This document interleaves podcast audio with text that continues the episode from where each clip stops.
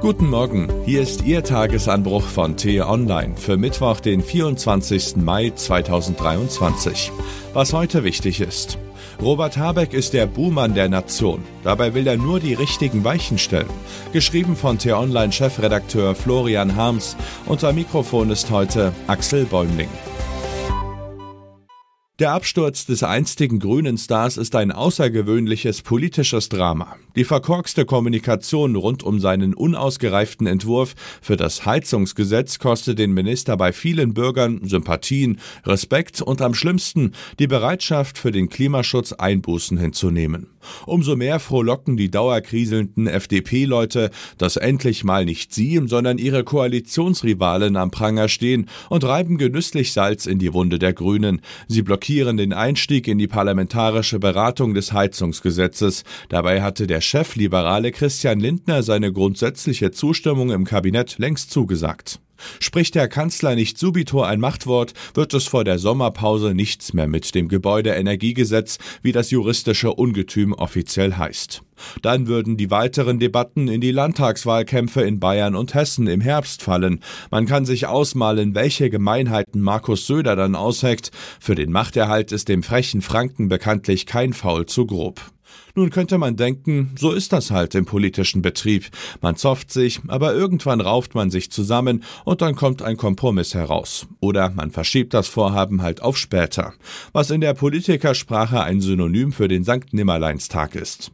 Das Problem ist, beim Klimaschutz kommen wir so in Teufels Küche.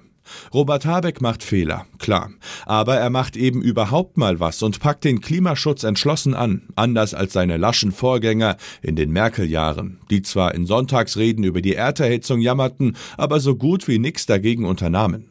Der grüne Wirtschaftsminister traut sich was. Er packt heiße Eisen an und stellt Weichen, damit Deutschland womöglich doch noch seine Klimaziele erreicht, zu denen es sich gesetzlich verpflichtet hat. Wie groß der Handlungsdruck ist, verdeutlicht eine Studie, die soeben in der Fachzeitschrift Nature Sustainability veröffentlicht wurde. Demnach wird ohne konsequenten Klimaschutz die Erderwärmung bis zum Ende dieses Jahrhunderts mehr als ein Fünftel der Menschheit extremer und lebensbedrohlicher Hitze aussetzen. Die Folgen kann sich jeder ausmalen, der bis drei zählen kann. Verteilungskämpfe um Wasser und Ackerflächen, Hungerkrisen, Bürgerkriege, Massenmigration in gemäßigtere Weltregionen wie beispielsweise Mitteleuropa. Die Vorboten lassen sich bereits an der zunehmenden Zahl der Bootsflüchtlinge im Mittelmeer beobachten. Das ist schlimm, aber es wird mit jedem Tag noch schlimmer, an dem die Staaten der Welt den Klimaschutz verbummeln. Wohlhabende Industrieländer wie Deutschland haben das Know-how, die Mittel und den Einfluss, um klimaschonende Technologien einzusetzen und damit zu beweisen, dass der Umstieg funktioniert. Dieses Vorbild, sagen Energieexperten unisono, erzeugt den entscheidenden Druck, um auch Klimasünder wie Südafrika, China, Indien und Brasilien zum schnelleren Umdenken zu bewegen. Deutschland hat die Chance zu zeigen, wie sich der Umbau von Öl- und Gasheizungen auf Wärmepumpen, Fernwärme, Solarthermie und irgendwann vielleicht auch grünen Wasserstoff bewerkstelligen lässt. Und kann damit gleichzeitig die Technologien etablieren, deren Export morgen unseren Wohlstand sichert. Dabei wäre es schön, es würden weniger politische Fehler gemacht, na klar, aber entscheidend ist, dass überhaupt mal einer was macht.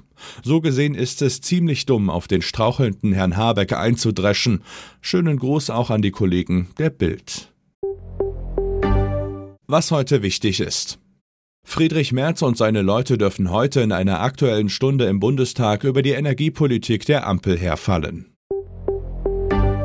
Manche sprechen von der wichtigsten Entscheidung der deutschen Fußballliga seit ihrer Gründung im Jahr 2000. 36 Profivereine stimmen über den geplanten Einstieg eines Investors ab. Während die Befürworter einen Geldsegen für alle Clubs erhoffen, warnen die Gegner vor Finanzhaien. Weiter im bisherigen Dreierbündnis mit Grünen und Linkspartei oder doch eine große Koalition mit der CDU? Heute entscheidet der SPD-Landesverband in Bremen, mit welchen Parteien er über die Bildung einer neuen Landesregierung verhandeln will. Und was ich Ihnen heute insbesondere empfehle, bei uns nachzulesen, die Aktionen der letzten Generation seien bekloppt, sagt der Kanzler. Hat er recht? Den Link dazu finden Sie in den Show Notes und alle anderen Nachrichten gibt es auf t-online.de oder in unserer App. Das war der T-Online Tagesanbruch, produziert vom Podcast Radio Detektor FM. Hören Sie auch gern in den neuen T-Online Podcast Grünes Licht rein. Dort gibt es in 10 bis 15 Minuten einfache Tipps für einen nachhaltigeren Alltag. Vielen Dank fürs Zuhören und Tschüss. Ich wünsche Ihnen einen schönen Tag. Ihr Florian Harms.